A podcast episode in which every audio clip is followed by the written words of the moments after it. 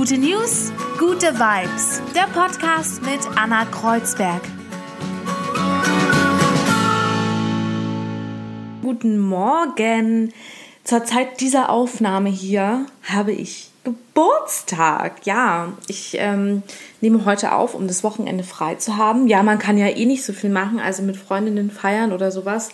Ist ja nicht dieses Jahr, aber trotzdem ähm, setze ich mich an meinem Geburtstag morgen hier hin und nehme den Podcast auf, weil natürlich Montag eine neue Folge erscheint. Also heute quasi für euch. So, so sieht's aus.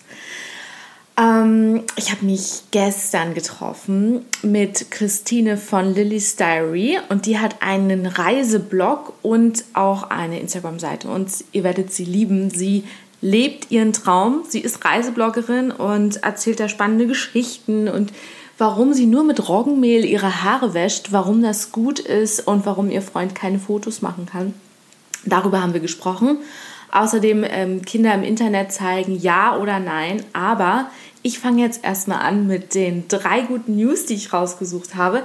Der Anteil von Ökostrom ist so hoch wie nie. Im ersten Quartal, also von Januar bis einschließlich März diesen Jahres, hat der Anteil erneuerbarer Energien von der Gesamtstrommenge quasi konventionelle Energieträger wie Kohle oder Atomstrom übertroffen. Also zum allerersten Mal ist dieser Anteil von Ökostrom eben so hoch wie nie in Deutschland. Das kommt vom Statistischen Bundesamt und die sagen, das sind ähm, vom Januar und März, ähm, von Januar bis März 72 Milliarden Kilowattstunden Ökostrom gewesen.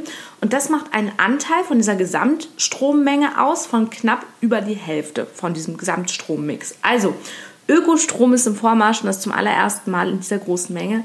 Das finden wir gut. Bei der zweiten guten News ähm, habe ich mich äh, wieder am Statistischen Bundesamt orientiert. Die haben nämlich auch noch eine gute Zahl gehabt und zwar weniger Verkehr, weniger Verkehrstote. Im März sind laut dem Statistischen Bundesamt so wenig Menschen auf Deutschlands Straßen ums Leben gekommen wie seit 30 Jahren schon nicht mehr. Jetzt sagt ihr vielleicht ja März, was ist mit April, aber ich glaube, irgendwie sind die Daten noch nicht raus oder es dauert ein bisschen, diese ganzen Daten auszuwerten. Im März war es ja so, und das war ja wirklich die Hochzeit des Lockdowns, soweit ich mich erinnere, ähm, ja, sind so wenig Unfälle passiert wie äh, wirklich seit 30 Jahren schon nicht mehr. Und das ähm, natürlich ist äh, zurückzuführen auf die Corona-Pandemie, weil weniger Verkehr, weniger Verkehrstote.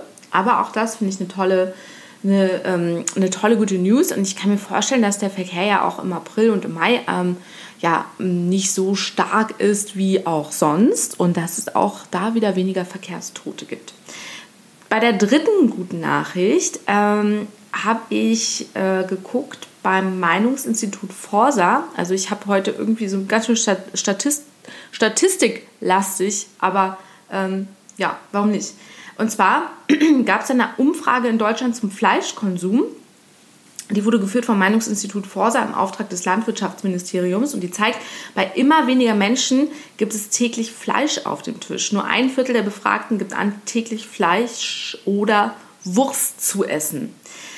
Ähm, das ist äh, ziemlich wenig, weil 2015 war das noch ein Drittel der Menschen. Also knapp die Hälfte der Befragten gab an, schon einmal oder öfter vegetarische oder vegane Alternativen zu tierischen Produkten gekauft zu haben. Und auch das ist ja ein Riesenunterschied ähm, zuvor, ja, drei, vier, fünf Jahren, da wurde man ja super belächelt. Auch ich habe damals noch Fleisch gegessen. Und mittlerweile stellt man ja doch fest, erstmal, man wird nicht mehr belächelt und diese kleine Ecke im Supermarkt wird auch immer größer, kommt es mir vor, an veganen und vegetarischen Varianten so von Fleischersatz.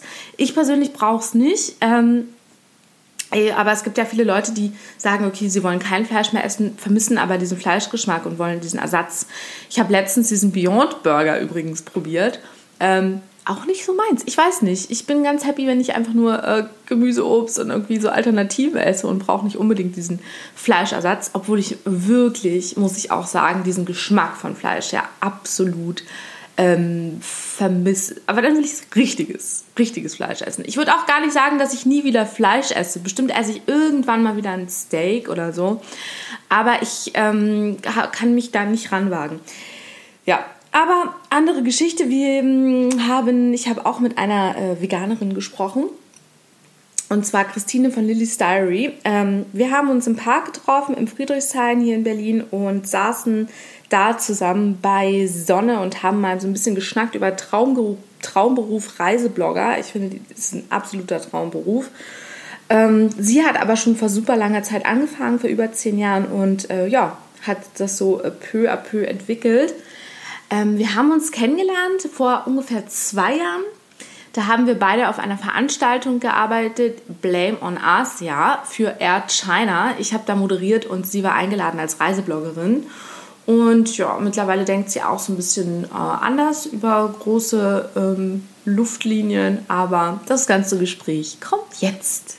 Du hast ja, wie ich es richtig sehe, so gestartet mit Reisen, aber mittlerweile machst du auch, beschäftigst du dich mit Mindset, mit Mama sein. Du hast ein ganzes Spektrum an, ähm, an Themen, die dich so äh, interessieren und die, die du rausträgst.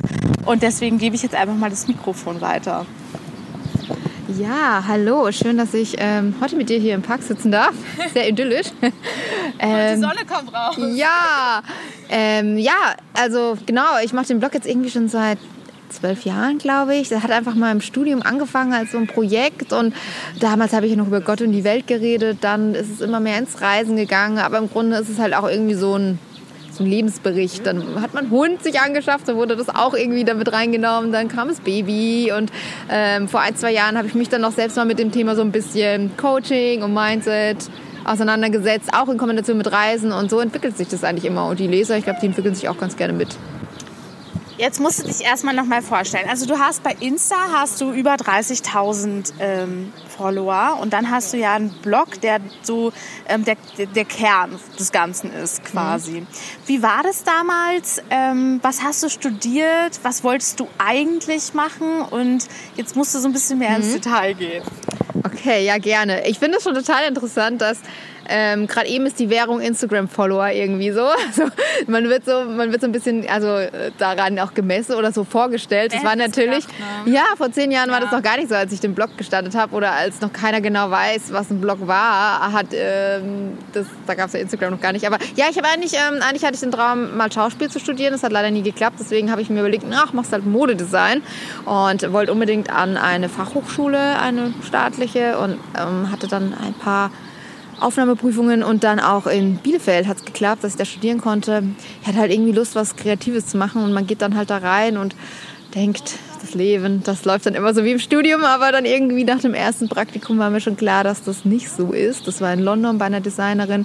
Das war richtig cool und schön, aber mir wurde klar, dass ich glaube ich ähm, mein Leben lang nicht in einem Keller sitzen möchte und Schnittmuster ausschneiden möchte oder mir halt mal überlegen, ob die Naht jetzt drei Zentimeter links oder drei Zentimeter rechts diese Saison sitzt. Und ja, Modedesign ist ein cooler Job, das Studium war richtig cool, es äh, hilft mir jetzt immer noch bei dem, was ich jetzt mache.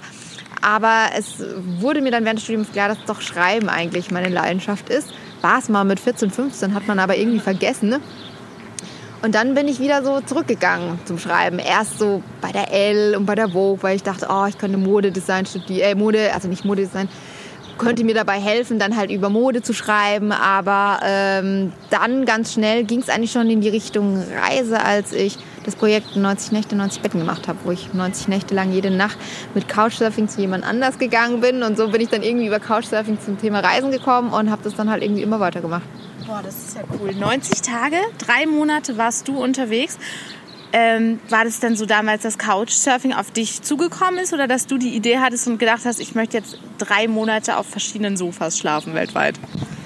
Es war eigentlich so ein bisschen aus der Not heraus. Ich hatte mein Praktikum bei der Elle München im Text und wollte da unbedingt bleiben, so wie eigentlich jede Praktikantin, was natürlich leider sich nicht ergeben hat. Und dann musste ich von Berlin, äh, von München nach Berlin ziehen, weil ich da ein weiteres Praktikum hatte und wollte mir keine Wohnung suchen, weil ich, äh, ich wollte nicht ähm, alleine wohnen, weil ich durch München wusste, dass es total schwierig ist, Leute kennenzulernen, wenn man irgendwie alleine wohnt.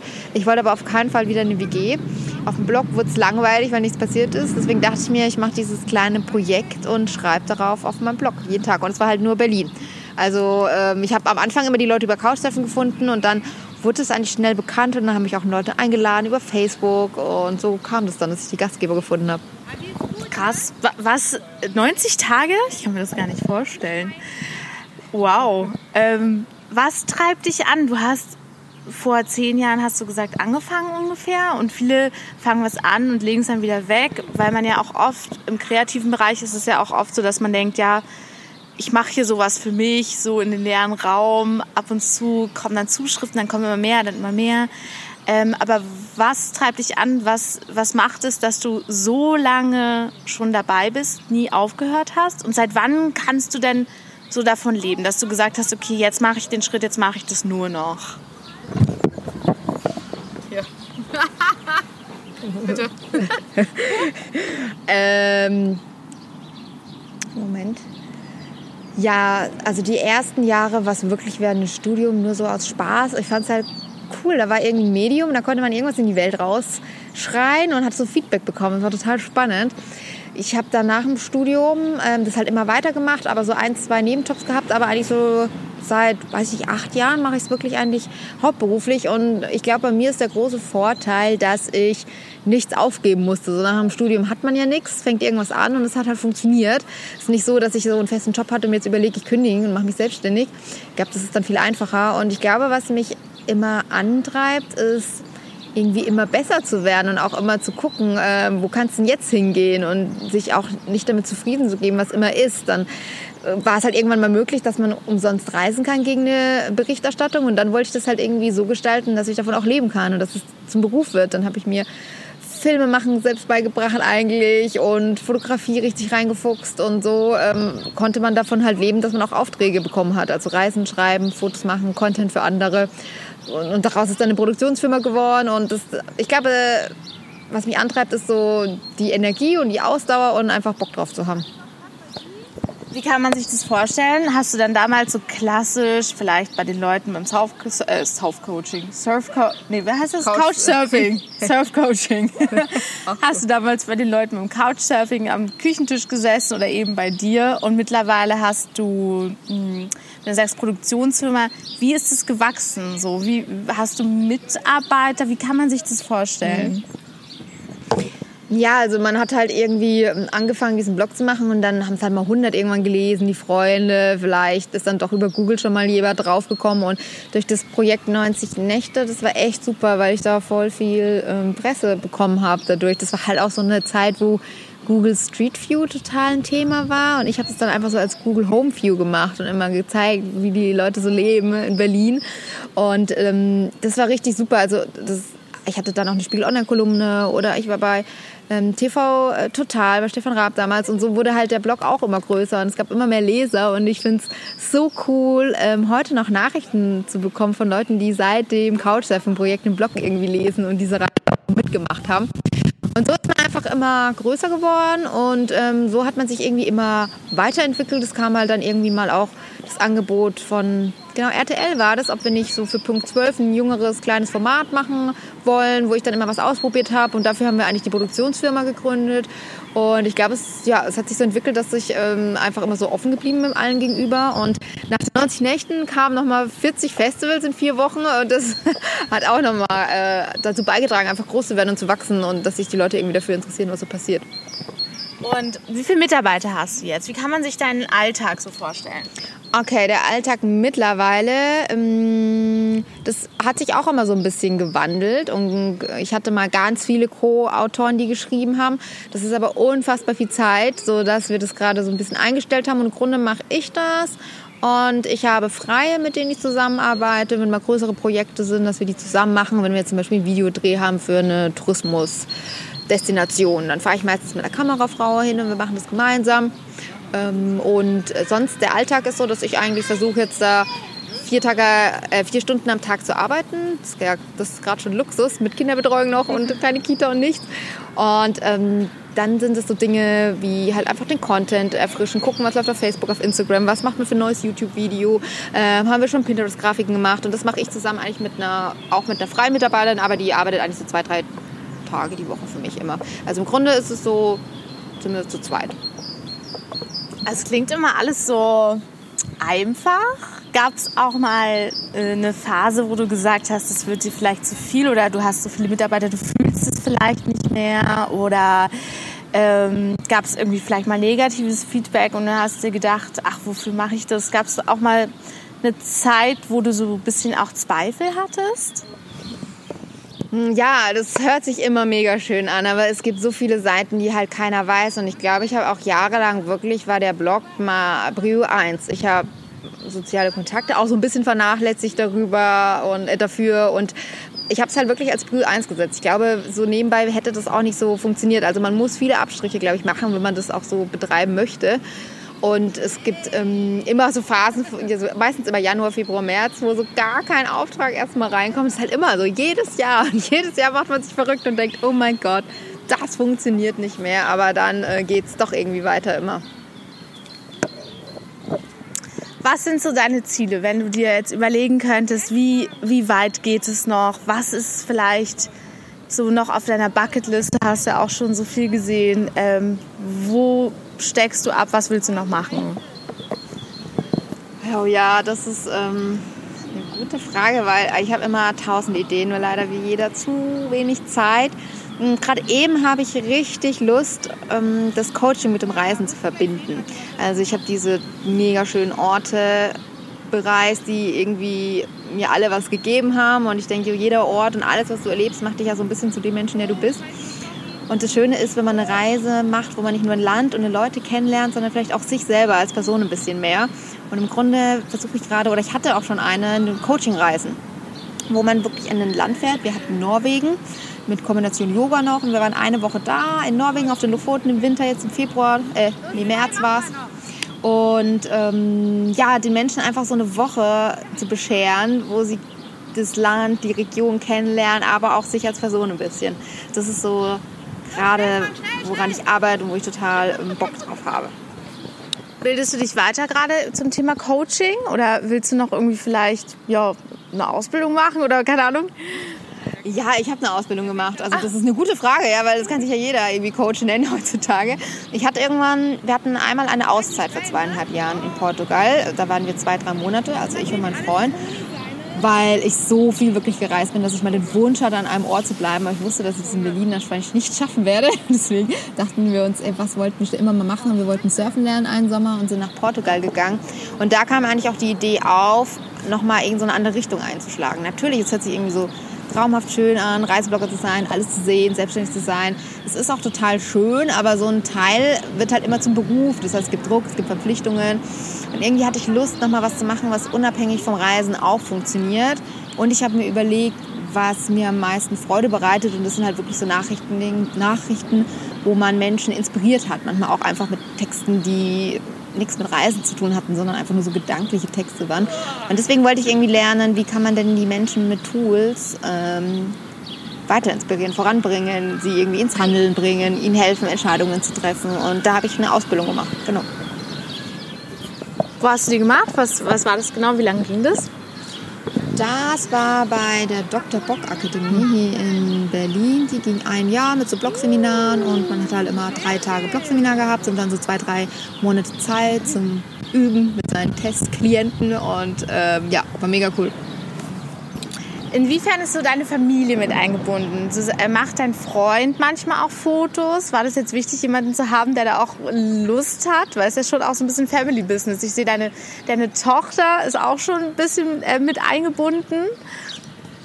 Äh, ja, also den Freund, den habe ich sogar schon länger als den Blog. Jetzt hätte ich ihn natürlich unter anderen Kriterien ausgesucht, aber er kann leider überhaupt keine Fotos machen. Also wenn jemand völlig unbegabt ist, Fotos zu machen, dann leider mein Freund. Ich mache die eigentlich immer mit dem Stativ und mit dem Selbstauslöser, ja, um alle Nerven zu schonen. Aber er hilft mir mit E-Mail-Kram. Also er kommt auch von dieser Vermarktungsseite und das ist richtig cool. Weil irgendwann hat man halt auch gemerkt, oh, ich bin den ganzen Tag nur noch beschäftigt, E-Mails zu schreiben. Wie soll ich denn kreativen Content produzieren und sowas dann auch auszulagern? Also das ist auch eine Person, die mir dabei hilft. Den habe ich vorhin vergessen. ähm, dann sind wir so vielleicht drei Personen, ja. Ach ja, und die Tochter, die hilft mir, helfen, helfen, sie hilft mir zu entschleunigen und weniger zu arbeiten. Aber ja, also ich habe mich auch dazu entschieden, das ist ja gerade auch ein Mordsthema, äh, ich habe mir dazu entschieden, sie zu zeigen, weil sie auch ein Teil meines Lebens ist und der Blog halt schon so lange auch existiert und ich immer die Leute mitgenommen habe. Und ähm, es gibt viele kritische Stimmen dazu. Du hast ja auch vorhin gesagt, wie man so mit ähm, Kritik umgeht. es ist, man muss halt irgendwie mit sich selbst im Reinen machen mit dem, was man tut. Ich habe damit kein Problem. Ich habe mich darüber informiert. Ich denke, ähm, es ist für mich okay, wenn sie in dem Alter ist, wo sie sagt, also wenn sie irgendwann mal sagt, sie möchte das auf keinen Fall, werde ich das absolut respektieren. Ich zwinge sie nicht dazu. Aber gerade eben ist es so, dass ich ähm, mehr Positives daran sehe, weil auch so viele Leute mir schreiben und es so schön finden, sie so mitwachsen und heranwachsen zu sehen. Und weil ich auch ähm, so ein bisschen vielleicht auch durch die Schwangerschaft und das Kinderbekommen auch so ein bisschen die Mission habe, den Leuten auch zu zeigen, hey, das ähm, kann man alles machen und auch noch reisen und immer noch frei sein und immer noch irgendwie Dinge unternehmen, was für mich damals, bevor ich schwanger war, so ein großes Ding war. Geht das alles noch irgendwie?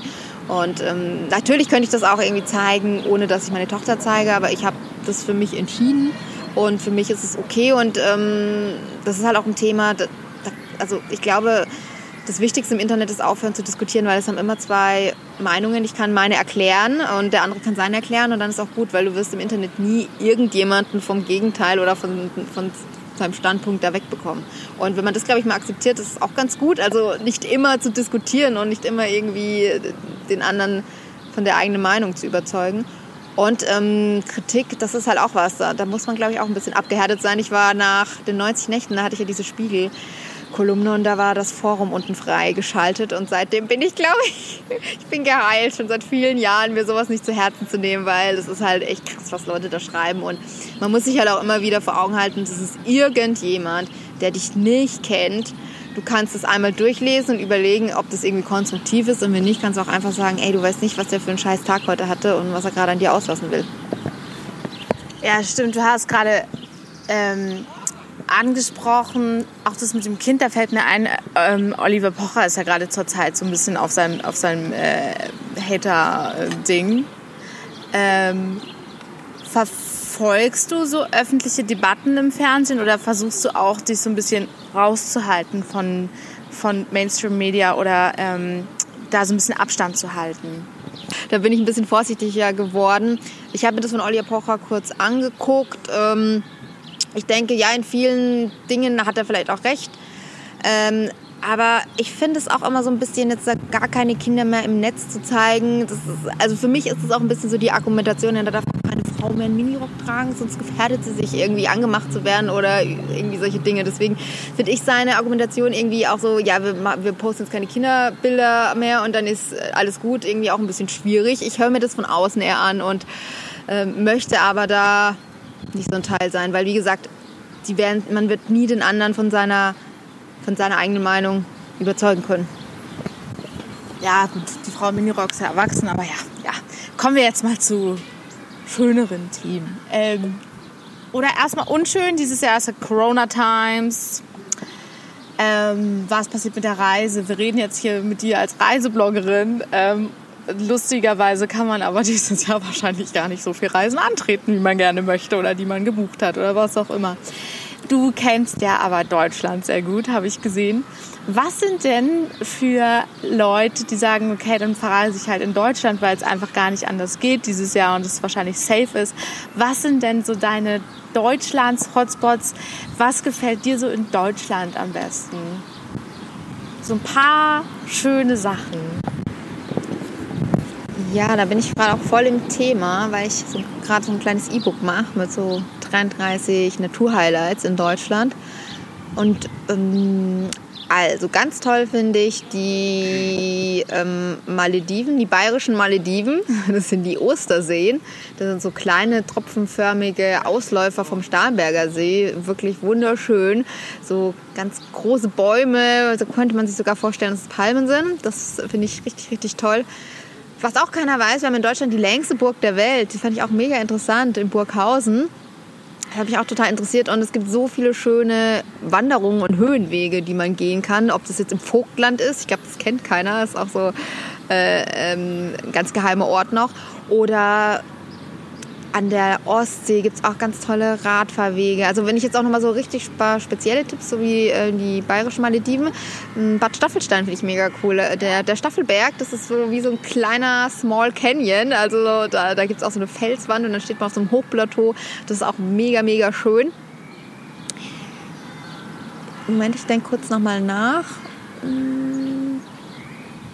Eichstätt, auch in Bayern. Da gibt es so ein Figurenfeld. Das ist auch total abgefahren. Also auf einer riesen Wiese liegen da ganz viele Steinfiguren rum. Das ist auch so zum Beispiel ein ganz toller Ort zum Picknicken. Also es gibt wirklich ganz viele kleine, geheime, süße Orte. Zum Beispiel Rheinhessen, so ein bisschen wie die Toskana. Da gibt es auch voll schöne Wanderwege durch die Weinberge. Und ähm, ja, Deutschland hat echt so viel zu bieten. Wann können wir mit den 33 Tipps rechnen? Du bist die Expertin. Ich denke, in zwei, drei Wochen habe ich sie fertig und dann, ja, dann geht's, dann kann man das alles abgrasen. Jetzt musst du kurz weiterreden. Ich muss auf mein Handy gucken. Ich habe mir nämlich an deiner, auf deiner Seite vorhin was angeschaut. Ähm, warte. Ha! Du hast nämlich Fragen auf deiner Seite. Da dachte ich, kann ich dich ja gleich hier mal ein paar Fragen fragen. Und zwar, nimmst du Shampoo und Duschgel aus Hotelzimmern mit? Ach geil, dazu, das ist mein erfolgreichster Artikel am ganzen Blog. Ich war so ein krasser Messi früher. Ich hatte vier Schuhkartons voller Shampoo und Seife bis ähm, bis vor drei, zwei, drei Jahren. Dann hat mich ja das Thema Minimalismus so gefesselt, auch durch eine Reise Indien und da den Müll zu sehen, das war so krass. Und dann noch so ein paar andere Reisen, die mich irgendwie dazu gebracht haben, wirklich zu versuchen, Zero Waste zu leben. Und ich nehme es nicht nur, also ich benutze das jetzt gar nicht mehr, sondern ich nehme eigentlich nur noch meine Körperseife und mein Roggenmehl für mein Haar. Und ja, lasse das stehen und benutze es nicht. Oh, okay, warte mal. Thema Minimalismus, Roggenmehl für dein Haar, das musst du uns jetzt ein bisschen genauer erklären. Ja, ich habe es auch nicht geglaubt, aber das ist der Hammer. Also drei Esslöffel Roggenmehl in Wasser einfach mit dem Schneebesen zu so einem Brei verrühren und dann einfach auf den Haaransatz reinmassieren und ähm, ausspülen und fertig. Ich kann mein Haar mal öffnen. Ja, sie öffnet jetzt ihr Haar. Ich kann gleich mal ein Foto machen. Das, äh, und wie oft machst du das mit dem Roggenmehl? Ja, so ganz normal, ähm, zwei, dreimal die Woche. Zwei, dreimal die Woche. Es gibt Leute, die müssen jeden Tag ihre Haare waschen und du machst jetzt zwei, dreimal die Woche Roggenmehl da rein. Ist ja Wahnsinn. Ja. Wow. mal lassen, oder? Warte, lass auf, lass auf, ich mache noch ein Foto. Ja, das, ähm, die meisten Leute trauen sich da nicht ran und keine Angst, der Abguss, der wird auch nicht verstopft. Ich hatte ganz lange Haarseife und jetzt bin ich auf Roggenmehl. Es ist halt super günstig und voll effektiv. Und währenddessen machen wir Fotos. Wie schön. so, jetzt muss ich nochmal auf mein Handy schauen. Äh, warte.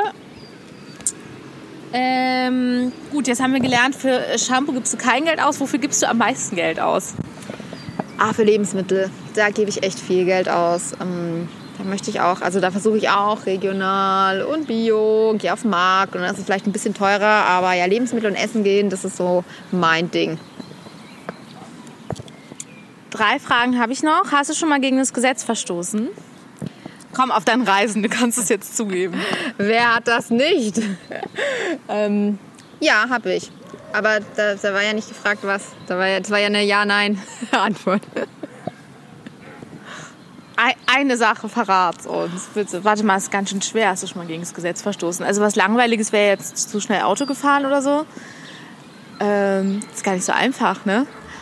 Ähm, außer Verkehrsverstöße ähm, ist es gar nicht so. Ach, naja, unter 18 Alkohol trinken, ist das auch. Was ist dir eingefallen?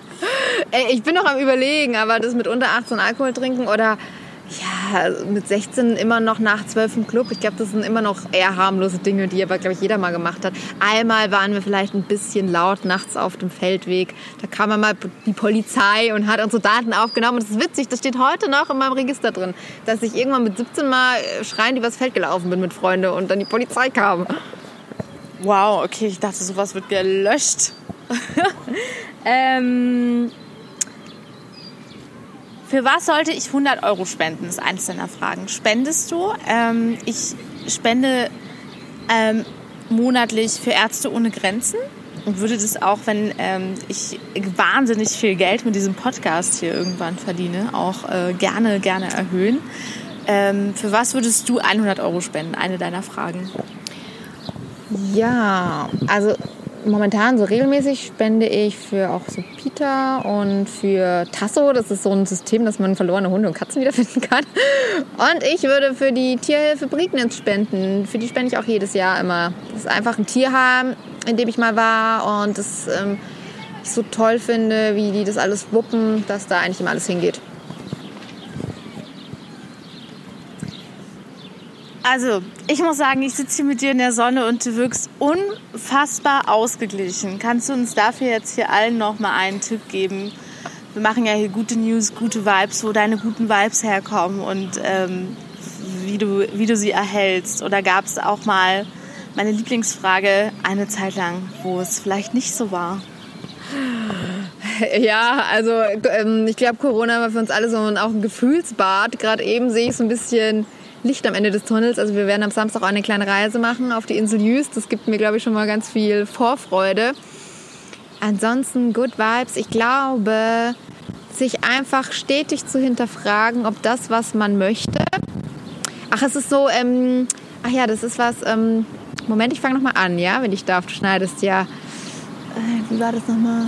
Was war so schön? Vielleicht schneide ich das doch gar nicht und wir machen einfach Genau, es war die Methode Love it, change it or leave it. Und es sich bei allem zu fragen, was man tut. Kann ich es lieben? Kann ich es akzeptieren? Oder möchte ich das ändern? Und nicht einfach immer nur so halb zufrieden durchs Leben zu laufen.